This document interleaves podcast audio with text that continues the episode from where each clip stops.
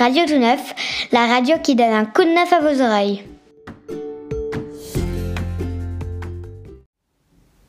Bonjour, bonjour, c'est Pascaline au micro de Radio Tout Neuf. On revient aujourd'hui pour le premier épisode de cette année 2022. Nous sommes bien malmenés depuis deux ans, il est temps de se faire du bien, de se chouchouter un peu. Cet épisode s'intéresse au bien-être en espérant qu'il vous inspire de bons moments à prendre soin de vous. Comme chaque semaine, Pauline est avec moi. Coucou Pauline Coucou Pascaline et bonjour tout le monde. Pour commencer, je vous propose d'aller au marché du vendredi, place Schoenberg, où j'ai pu rencontrer des habitants de différents quartiers de Saint-Rambert. Pour notre thématique sur le bien-être, et pour bien commencer l'année, je leur ai demandé ce qu'ils se souhaitaient pour 2022 et quelles sont leurs pratiques pour gérer leur stress. Je vous laisse écouter leurs réponses.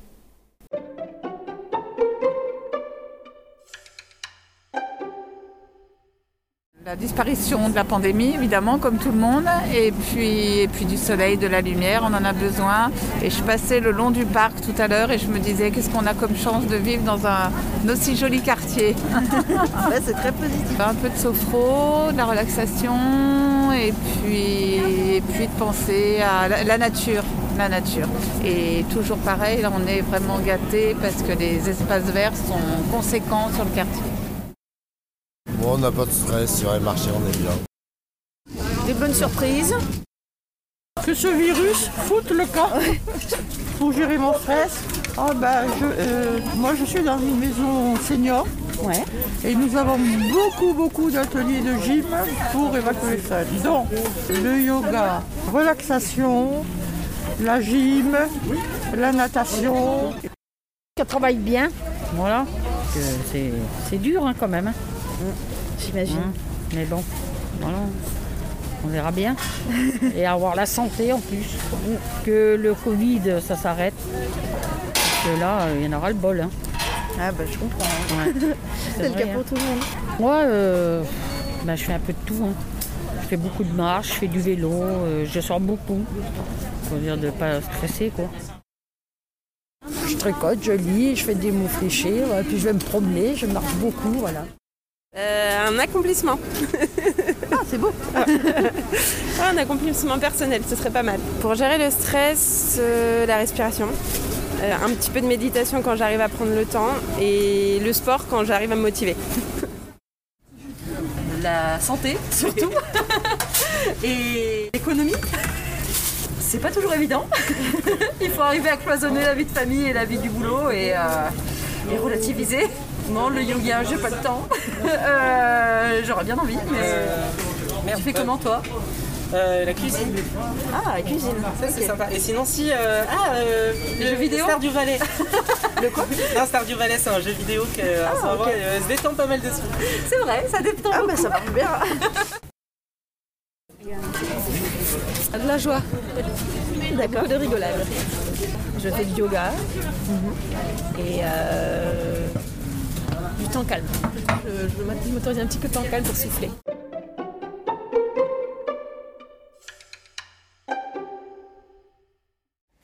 Merci Pauline. Sans transition, Nico, en direct du pôle 9, nous propose de faire le tour des bonnes nouvelles du moment.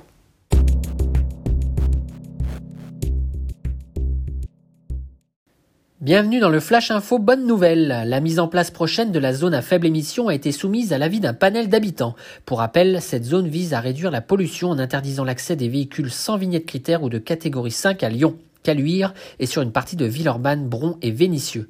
Le panel a rendu son avis le 14 décembre dernier avec quatre axes de travail majeurs, une meilleure communication autour de ce dispositif, un calendrier assoupli pour laisser le temps aux gens de s'adapter, un périmètre élargi pour que plus d'habitants de la métropole profitent d'une qualité d'air améliorée et surtout de fortes mesures d'accompagnement pour développer les transports en commun et leur usage, ainsi que des aides financières pour l'achat de véhicules plus propres, leur entretien et la transformation des moteurs. La nouvelle étape en cours est la concertation publique jusqu'au 5 février. Après Paris en 2020, les fruits et légumes moches débarquent à Lyon. L'entreprise hors norme propose la vente de paniers composés exclusivement de produits bio mais boudés par la grande distribution et les magasins classiques en raison de leur apparence jugée pas assez esthétique. Ces fruits et légumes représentant 5% des stocks des producteurs français devraient partir à la benne, en les commercialisant pour un prix jusqu'à 40% moins cher que dans les enseignes bio. Hors norme estime pouvoir sauver plus d'une tonne de produits par semaine. La start-up dessert pour l'instant Lyon intramuros, mais devrait s'étendre par la suite sur Villeurbanne, Bron, Vénissieux ou Écully. Bonne nouvelle enfin, côté faune, le phoque gris fait son grand retour dans la rade de Brest depuis quelque temps. Cette présence témoigne de la bonne qualité des eaux et d'une certaine abondance de poissons. Ce prédateur marin boudait jusqu'alors la baie bretonne. On dénombre environ 1000 individus sur tout le territoire français. C'est la fin de ce Flash Info. Portez-vous bien.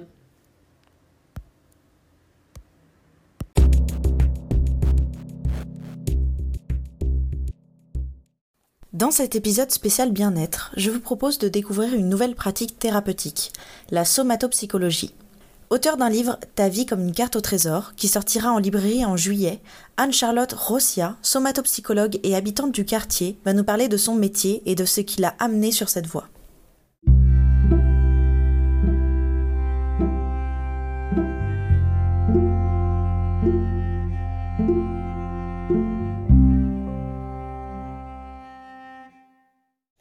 Mon métier, c'est être somatothérapeute. Le somatothérapeute voit votre vie comme une carte au trésor.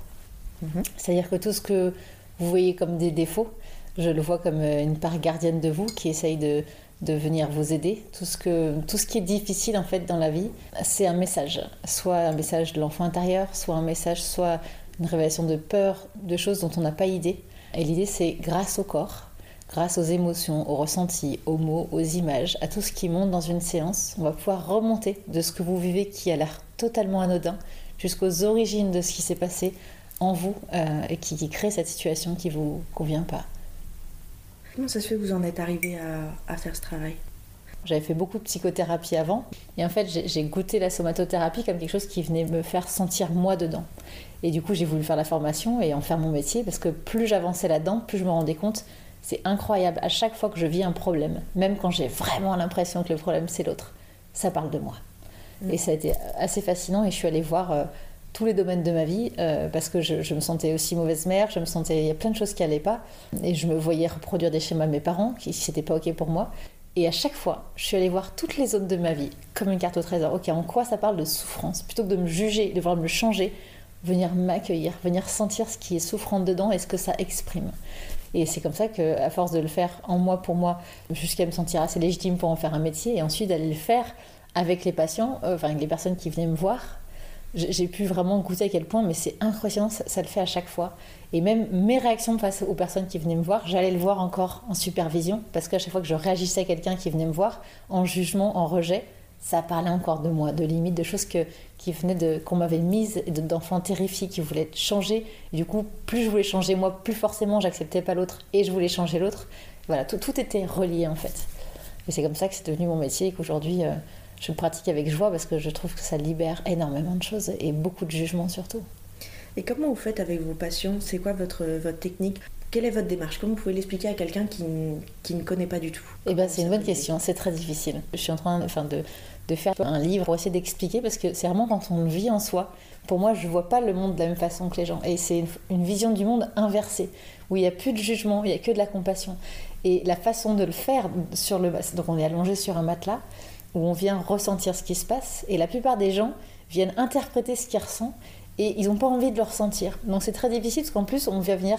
C'est à la fois... Euh, pour moi, je vis comme un jeu, c'est-à-dire c'est une partie qui commence, du moment qu'on vit un truc difficile dans sa vie, la partie commence. Il se passe quelque chose. Et on peut décider de subir ce qui se passe ou de venir le voir en séance.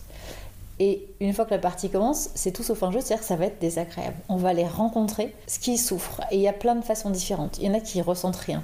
Donc on va pas passer par leur ressenti. Il y en a qui qui peuvent pas mettre de mots. Il y en a qui n'ont pas d'image. Il y en a qui voilà. moi l'idée ça va être d'aller simplement accueillir ce que le corps propose. Et souvent je propose quelque chose et les gens disent bah j'y arrive pas. Mais ok c'est pas grave. Le corps, de toute façon, a envie que ça aille mieux. L'esprit, l'enfant intérieur a envie d'être entendu, donc au bout d'un moment, on va avoir cet accès. Mais c'est très difficile à décrire dans le sens où, comme ça fait partie de soi depuis tellement longtemps, les gens disent non mais c'est normal, il n'y a rien de grave et puis c'est normal. Et puis ensuite quand ça devient désagréable parce qu'on approche du truc, là il y a les résistances. Non mais c'est pas pour moi, non mais c'est pas du tout ça et la personne ne veut pas faire. Il y a même des gens qui annulent les rendez-vous parce qu'ils sentent que, que ça va pas aller, puisqu'en fait on ne sait pas qui on va être sans puisque ce défaut qu'on pense vouloir enlever, c'est une part gardienne, et ben il y a une terreur de qu'est-ce que je vais être sans ça. Une fois que j'aurais pu ce truc-là qui vient me tenir en fait, Mm. qu'est-ce que je vais être sans cœur ou je vais être ci ou je vais être ça ou je vais être euh, même des fois juste je vais aller que bien. Ah, mais c'est insupportable, aller que bien. Même ça, moi je l'ai fait en carte au trésor, c'était en fait, après, il n'y aura plus de problème. Mais, oh, mais si je vais que bien, déjà, je vais, je, vais, je vais faire du mal aux autres autour qui vont pas bien. Je vais genre être ce truc qui rayonne, qui va juste que bien. Et, et, et l'autre, à la fois à côté, sera pas bien. Bah non, parce que même si j'enlève le défaut, il reste euh, la qualité. C'est-à-dire que j'ai toujours ma compassion, j'ai toujours, je, je suis toujours humain en fait. Même si j'enlève ce qui fait mal, ce qui va pas, la culpabilité, etc., j'ai toujours la conscience, j'ai toujours la compassion. Simplement, j'aurais plus ce qui fait mal, ce qui est dur, ce qui me juge moi ou ce qui juge l'autre. Si vous avez quelqu'un, par exemple, qui arrive en séance, qui a entendu parler du coup de somatothérapie, moi je connaissais pas du tout avant, comment, comment est-ce que vous arrivez à le mettre à l'aise? Est-ce que c'est quoi les phases de votre séance? Est-ce que vous commencez par un temps de discussion euh, comment, enfin, comment ça se passe? Donc la personne est accueillie assise et on est face à face pour échanger Mhm. et elle va simplement amener ce qui est là pour elle et, et décrire ce qui est là pour elle. Donc déjà elle quand elle parle, moi j'entends déjà ce qui est dit derrière. Elle, elle, elle, elle va juste exprimer ce qui est là pour elle et ce qui l'agace, ce qu'elle veut changer. On part toujours de quelque chose qu'elle veut, qu'on veut changer. Même si c'est pas ce qui va se passer, on part de ça, je veux plus vivre ça. Ça, c'est trop difficile, trop désagréable. Et on part d'abord de ce qui veut changer. Donc on vient vraiment laisser l'espace oral d'exprimer ce qui va pas. Donc là-dessus, c'est comme la, la psychothérapie. Voilà. Là-dessus, c'est exactement pareil. Et qu'est-ce que ça change le fait d'être sur le matelas, d'être allongé? C'est en quoi votre démarche diffère de la psychothérapie classique? Donc une fois qu'on a, une fois qu'on a partagé ça, effectivement, je demande à la personne de venir s'allonger. L'intérêt d'être allongé, c'est qu'on n'a plus le face à face à l'autre. Tant qu'on reste face à l'autre, on garde son personnage. Ce que personne appelle, ce que les gens appellent l'ego, le, le- le personnage, en fait, c'est un truc qui vient euh, me protéger. Mais tant que je suis face aux yeux de l'autre, je vais faire bonne figure et je vais reproduire éternellement qui je suis. Et, et donc, quand je suis allongée, je, je ferme les yeux et donc je vais ressentir mon corps. Et une fois que je suis en contact avec mon corps, il n'y a plus de mensonge. C'est-à-dire que le corps ne ment pas. Quand il y a une sensation, elle est là. Quand on vient la laisser être, souvent il y a des gens, par exemple, une personne va me dire euh, Je sens un liquide noir euh, euh, qui m'envahit. Et bien là, au lieu de, de le faire taire par des mots qui expliquent, on fait taire la personne et elle va laisser le liquide noir l'envahir. Donc en fait, sa plus grande peur va se mettre en place par la sensation. Et c'est insupportable, c'est très compliqué. Une fois qu'on a traversé la sensation d'angoisse qui monte, pouf, ça y est, je suis encore là elle est plus là. Donc enfant, ça a fait peur. On a mis en place une stratégie pour faire taire cette peur, pour pas la ressentir. Sauf que là maintenant, sur ce matelas, dans un cadre sécurisé où on peut laisser sortir ce qui est là, on va aller jusqu'au bout et traverser cette peur, c'est-à-dire vraiment la laisser être. C'est comme les alchimistes, on transforme le plomb en or, ou plutôt ça se transforme tout seul. Une fois que je vais laisser l'émotion monter, que je vais laisser les larmes couler, que je vais laisser la peur envahir, et à la fin, ah, et c'est comment maintenant? Ah bah là, je vois, c'est tout blanc uniquement parce qu'on est allé au bout de la sensation. Si on était face à moi et la personne était face à moi, qu'elle me regarde, elle ne pourrait pas se sentir. Là, elle n'est, je ne suis rien, elle n'est que là avec elle-même. Je laisse être, parce qu'en fait, il y a juste besoin de laisser être. Et souvent, même sous la colère, en dessous, l'envie de, réagir, et en dessous, il y, a des, il y a des tristesses, en dessous, il y a des peurs. Et tout va avoir l'espace. Ce ne sera pas que la colère ou que la tristesse, ou tout va avoir cet espace. Et donc là, comme dans le film vice versa où on voit qu'à la fin il n'y a pas que la joie, il y a la joie un peu de tristesse ou la joie un peu de colère, un peu et tout se mélange. Euh, bah c'est ça, tout va avoir son espace et donc le corps va pouvoir mettre en place son processus de guérison. J'imagine pour que pour vos patients, ça ne doit pas être simple. Même ceux qui viennent ici, c'est ceux qui sont prêts quand même à avoir ce chemin-là. Et il y en a plein qui viennent pas, je pense, parce qu'ils ont peur ou parce qu'ils se disent, bah c'est pas pour moi et tout ça. Mais ce que vous dites, c'est que tout le monde a des peurs. C'est ce qu'il y a des choses qui, qui vous étonnent. Par rapport à ce qui m'étonne, au début j'étais étonnée parce qu'en fait j'avais des attentes. Pour moi je voulais appliquer une technique sur tout le monde pareil.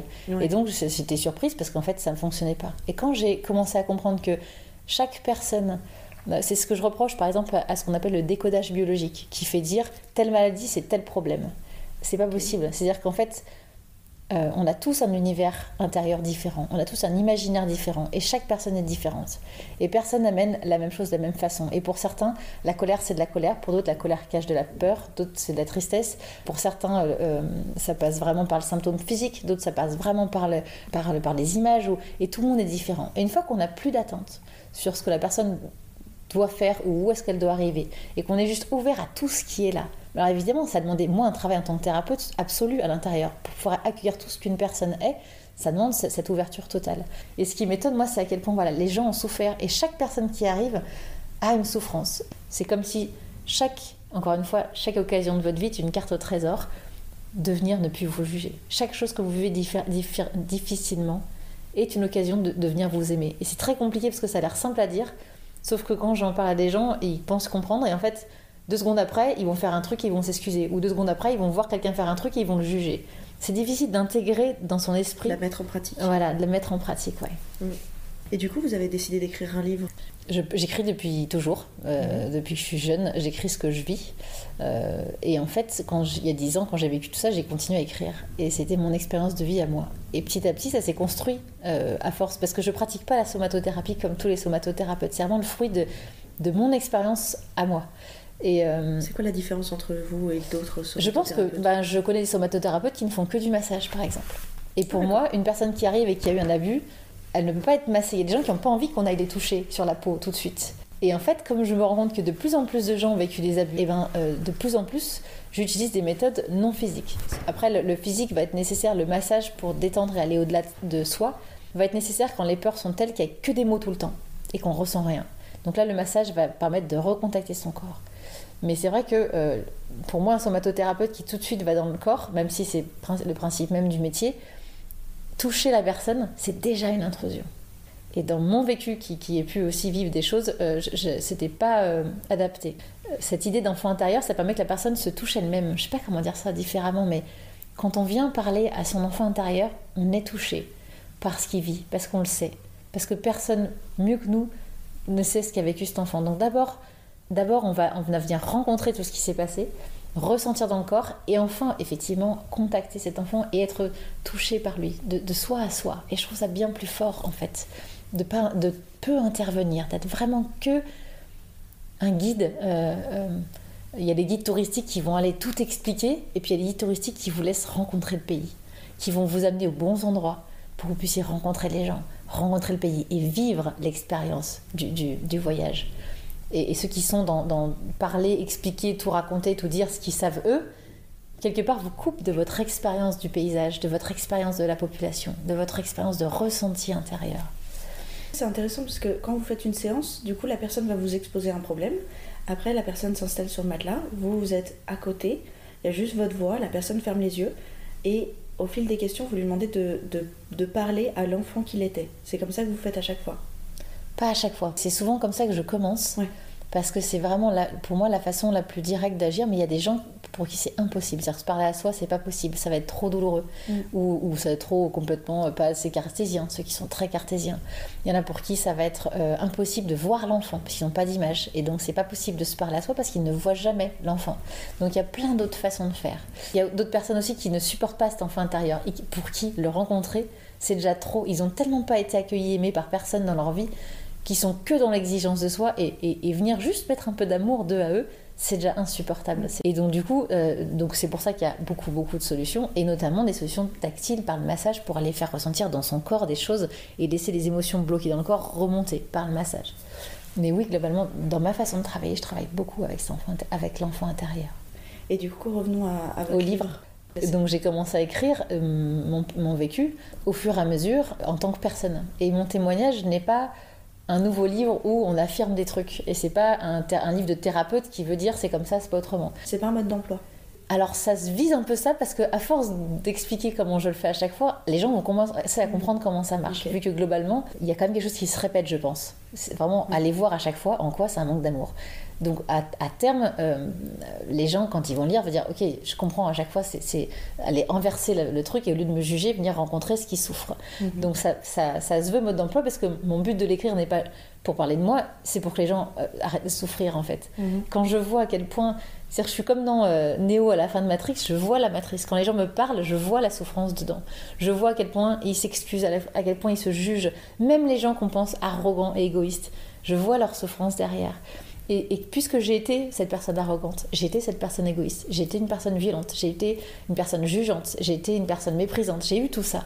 Et j'ai eu la chance d'être tout ça finalement. Et du coup, j'ai pu aller rencontrer les souffrances qui sont derrière. Et ben, je suis bien placée pour savoir ce que ça fait, ce qui c'est et ce qui se passe. Et si je peux le partager et que les gens qui sont tout ça, au lieu de se juger, de vouloir se faire taire et d'être encore plus ça, parce qu'en fait, ils font taire une part gardienne, s'ils arrivent à venir se rencontrer, ça pourra s'arrêter. Si on pouvait tous se voir différemment, et ben ce, ce livre vise à ce qu'on puisse changer notre regard et voir toujours l'autre comme un appel à l'aide. Quoi qu'il fasse qui m'énerve, soit si ça me touche, c'est parce que ça parle de moi, soit si vraiment ça me, waouh, ça me choque, il est en train d'appeler à l'aide. Et si moi, parce que j'apprends à m'aimer moi et à accueillir ce que je suis, eh ben je peux aller accueillir l'autre dans ce qu'il est et non plus le faire taire, le juger, mon mari ou mes enfants ou mes amis, mais venir l'aimer aussi tel qu'il est. Et qu'il a enfin cet espace d'être lui-même avec moi. Et eh ben tout ce que j'ai pu aimer en moi, il va pouvoir le faire lui en lui. Et petit à petit, en effet domino, on pourra tous rayonner ça et, et, qu'il n'y ait plus aucun excès nulle part. Donc voilà vraiment l'idée de ce bouquin pour moi, c'était écrire ce livre, c'était partager mon expérience et de patiente et de thérapeute pour essayer de créer une autre vision des choses et oui effectivement une sorte de mode d'emploi pour appréhender sa vie différemment. Il y a beaucoup d'outils différents qui permettent à tout ce qui sort d'être accueilli. À un moment donné, quand j'ai fait ce chemin-là, je me suis dit, mais en fait, mais quelle horreur, venir sur Terre pour, alors qu'on va bien, un petit enfant tout, tout, tout beau, pour finalement vivre tout ça sans même se rendre compte, parce que quand les gens arrivent, c'est non, non, j'ai les super parents, j'ai une super enfance, tout va bien. Ok, très bien, ça c'est la base. Mais, après, quand on vient vraiment rencontrer ce qui s'est passé, euh, alors, et, à quel point ça se rejoue dans mon présent, et à quel point je suis pas dans mon présent, et que et qu'en fait je suis en train de revivre des trucs, et que je vois le monde avec des filtres, et j'interprète tout avec des filtres, et ben je me suis dit, mais en fait, mais quel est l'intérêt de venir vivre ça?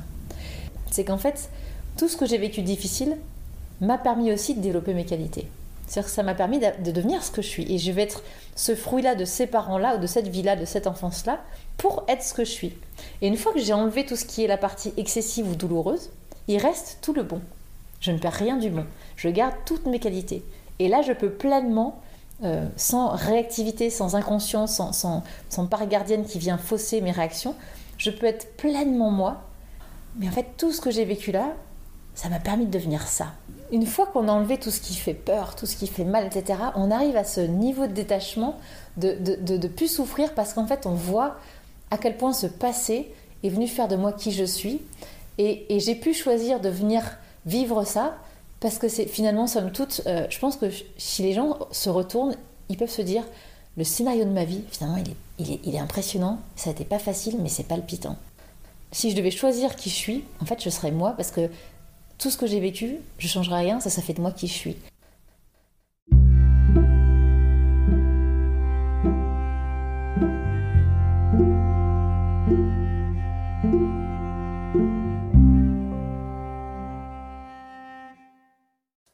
Merci Anne-Charlotte, c'était très inspirant. Pour continuer sur ce thème, nous allons entendre les conseils de trois enseignantes en pratique sportive bien-être au pôle 9. Nous allons écouter Fanny Bournet, professeure de yoga vinyasa, shiatsu, douyin et bien-être au féminin, Géraldine Lepetit, professeure de pilates, et Samantha Leloup, professeure de renforcement musculaire et de yoga. 1, 2, 3, on respire.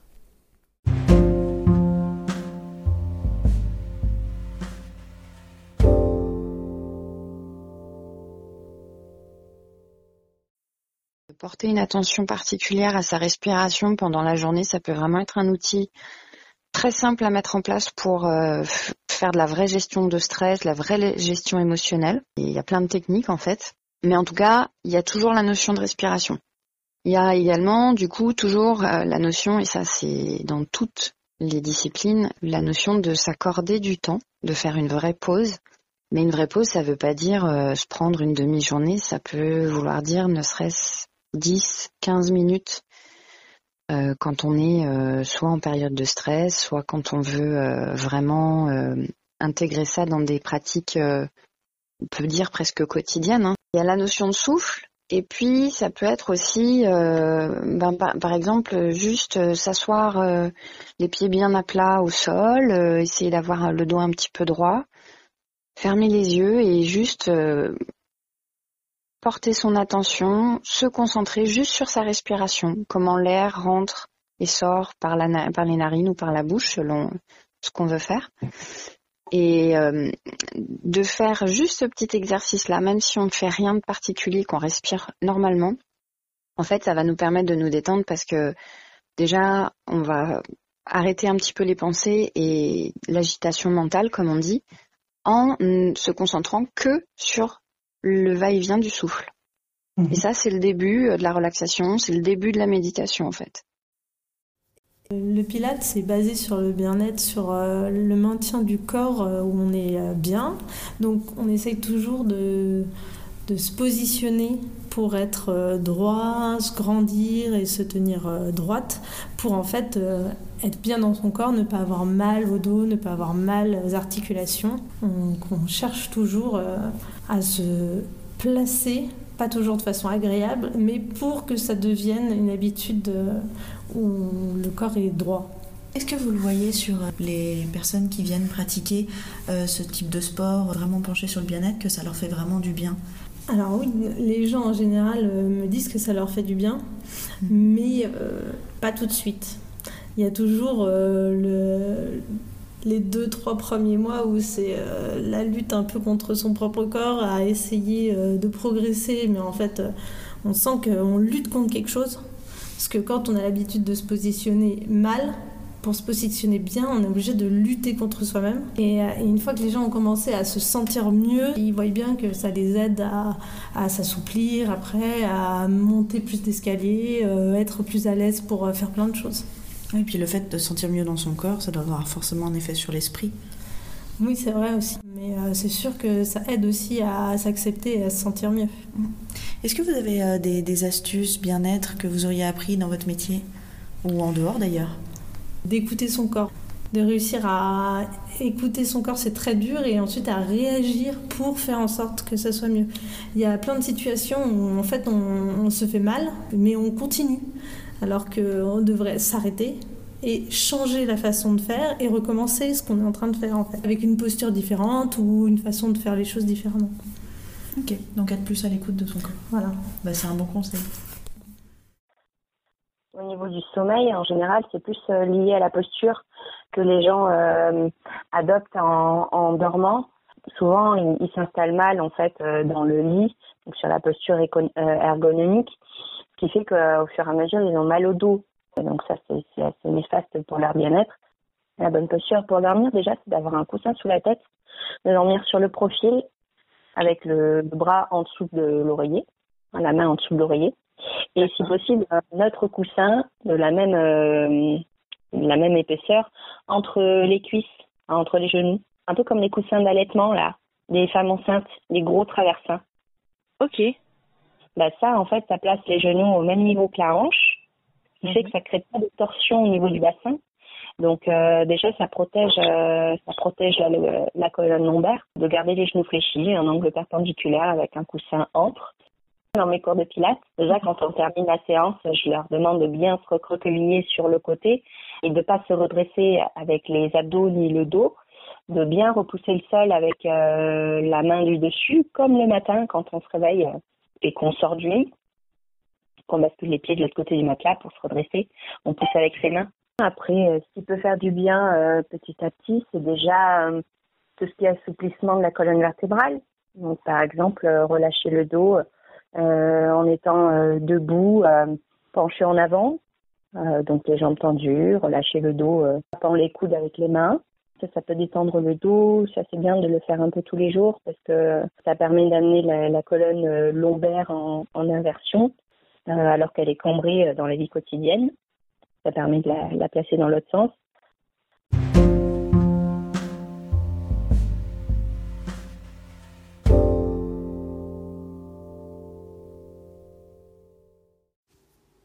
Cette semaine, la recette qui fait miam s'intéresse aux Energy Balls. Je sais pas si vous connaissez cette petite euh, nouveauté culinaire qui nous vient de nos amis anglo-saxons.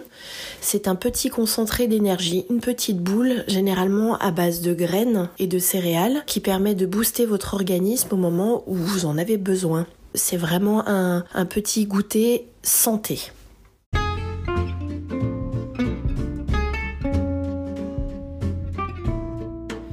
Je vous livre une recette d'Energy Ball très simple à réaliser, mais si vous cherchez sur internet, vous allez euh, trouver plein d'exemples et plein de, recettes différentes. Euh, le principe, c'est que généralement il y a des fruits secs et pas de sucre.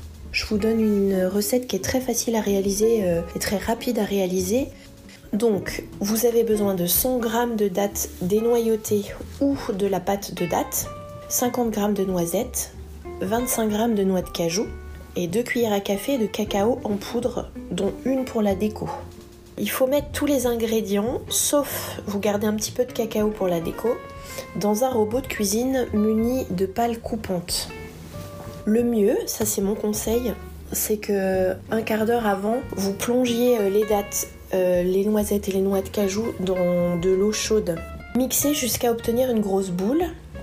Après, vous découpez en petites boules que vous roulerez dans la poudre de cacao et en fait, c'est fini. Il faut les mettre dans une boîte hermétique au frais pendant au moins une heure. Ça va donc durcir et elles peuvent se garder au frigo une bonne semaine. À bientôt!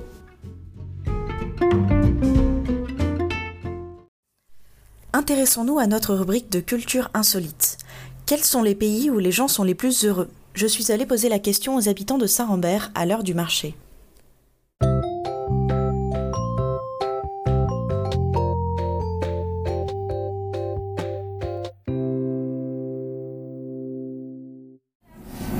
Contrairement à ce qu'on peut penser, c'est souvent les plus malheureux.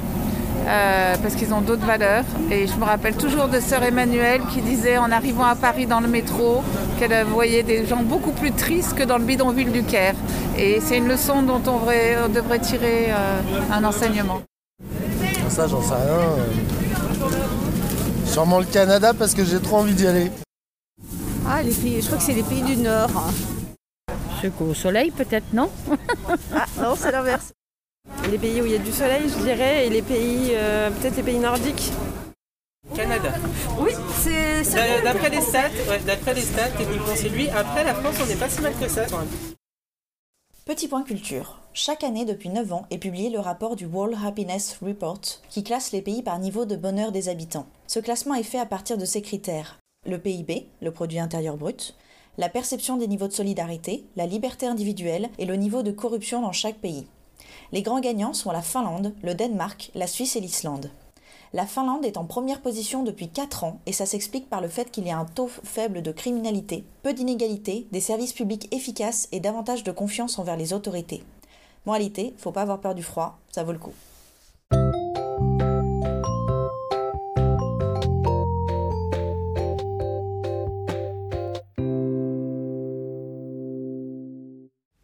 Voici le temps de la lecture avec Nicole, notre lectrice passionnée, qui nous propose une histoire qui s'intitule La fatigue. On vous laisse profiter.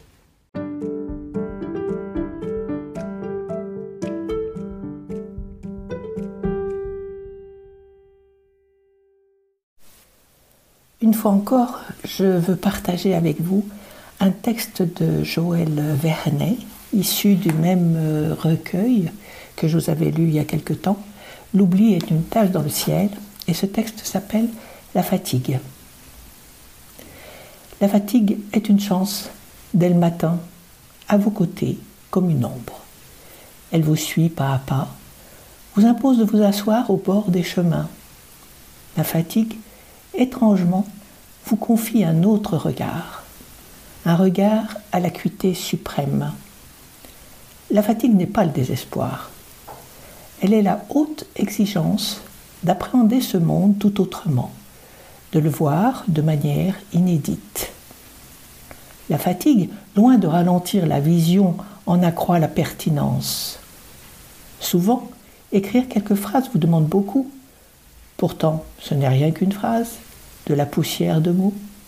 Les laisser courir sur la page est tout votre travail. Faire semblant de lâcher la bride. La fatigue est à l'œuvre là aussi, quand le soir descend jusqu'au fond de la maison, que le noir s'entasse au fond des armoires, que les objets se diluent dans les pièces sombres, que s'efface la silhouette du chat. Au crépuscule, sur le rebord de la fenêtre, il est une vérité pure, son noir se diluant dans celui des ténèbres. À l'aube, il ronronne entre mes jambes, étirant ma pensée vers les cimes, se jouant des lassitudes. J'aime cette tendre patience. La fatigue ressentie alors est une douce chose, peut-être une forme de paix, de quiétude, tout le contraire du sommeil ou de l'indifférence. Mais ce n'est pas une lasse fatigue, tout au contraire, plutôt une fatigue lumineuse, invitant sur les chemins à la découverte, s'asseoir sur une pierre, attendre et contempler, reprendre la vieille route pour l'avenir, sentir l'impulsion monter dans la veine des mots qui nous met tous en marche ou en suspens, retrouver le souffle dans les premières lumières d'un sous-bois, et voir dans cet élan et cet éclat un chevreuil disparaître pour en rapporter l'image et la laisser vibrer à la clarté des lampes.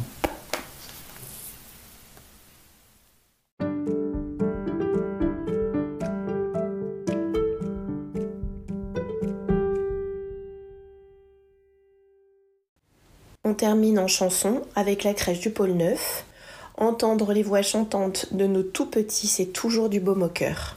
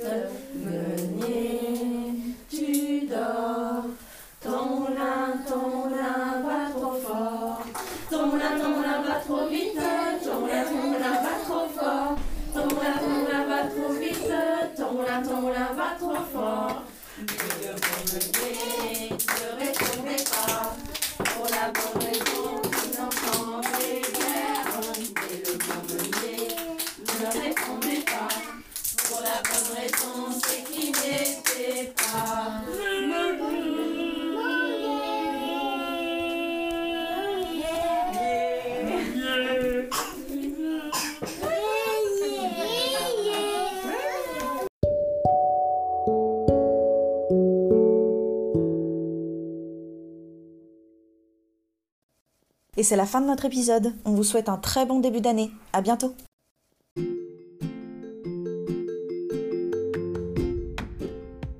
Radio Tout Neuf, la radio qui donne un coup de neuf à vos oreilles.